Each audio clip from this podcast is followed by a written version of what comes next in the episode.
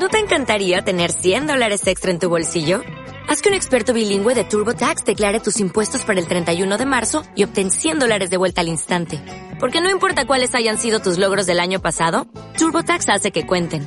Obtén 100 dólares de vuelta y tus impuestos con 100% de precisión. Solo con Intuit TurboTax.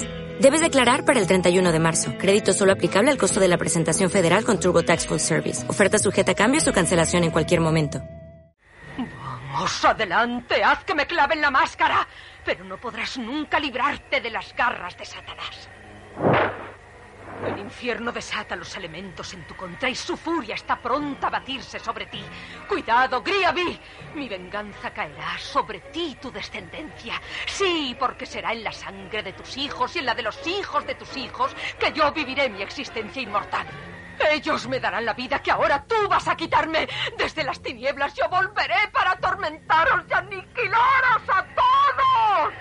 Podcast Los Tres Amigos.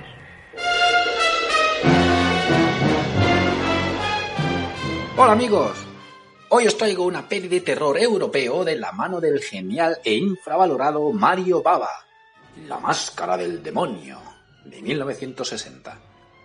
Durante la Edad Media, la Inquisición rusa condena a muerte a una pareja de hermanos y amantes que practican la brujería y vampirismo y los ejecutan poniéndoles una máscara con púas en su interior. Dos siglos después, ambos volverán a la vida para destruir a los descendientes de los que los condenaron. La Máscara del Demonio, la ópera prima de Baba, es un film de terror brutal que destaca sobre todo por dos cosas. Primero, por la increíble ambientación y fotografía en blanco y negro que consiguen sumergir al espectador en la historia. De hecho, la peli podría pasar perfectamente por una producción de la Universal de los años 30. Y segundo, la utilización del gore en escenas clave del film, como la magistral introducción en la que a la bruja le clavan la máscara de púas de un mazazo.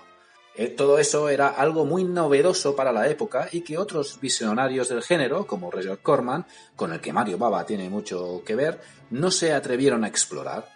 Al igual que Corman, el director aprovecha de forma sublime los pocos escenarios de la peli con movimientos de cámara novedosos y geniales trucos de iluminación, como el momento de la lámpara, por ejemplo. El film tiene momentos de terror magníficos que han influenciado a directores como Richard Donner, quien homenajea claramente a la película de Baba en La Profecía, Tim Burton, quien ya ha dicho varias veces que esta, La Máscara del Demonio, es su peli de terror favorita, o Francis Ford Coppola, eh, cuyo Drácula bebe directamente de esta producción. Sin duda, La Máscara del Demonio, en mi opinión, es uno de esos films que se deben ver antes de morir no solo por ser una gran peli de terror, sino por lo que influyó en el género durante las décadas siguientes. Pues eso amigos, la podéis ver en Filming. Un fuerte abrazo de parte de los tres amigos. Adiós.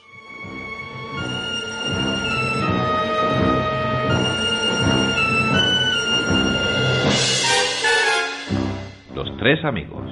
Un podcast de cine con toques de humor. O era de humor con toques de cine